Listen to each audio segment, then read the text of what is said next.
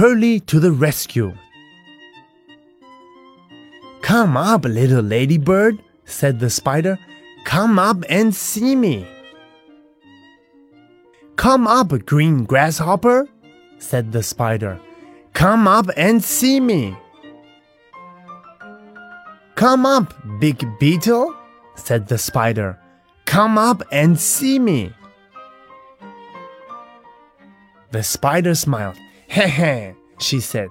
Now I will eat the ladybird and the grasshopper and the beetle for my tea.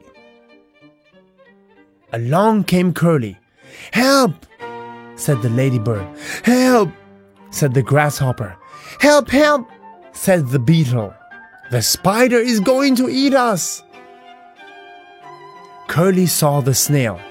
Help, he said. The spider is going to eat the ladybird and the grasshopper and the beetle. Curly and the snail pulled on the web, down came the web.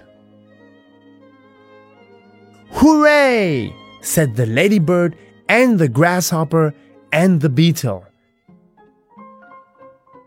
They all ran away.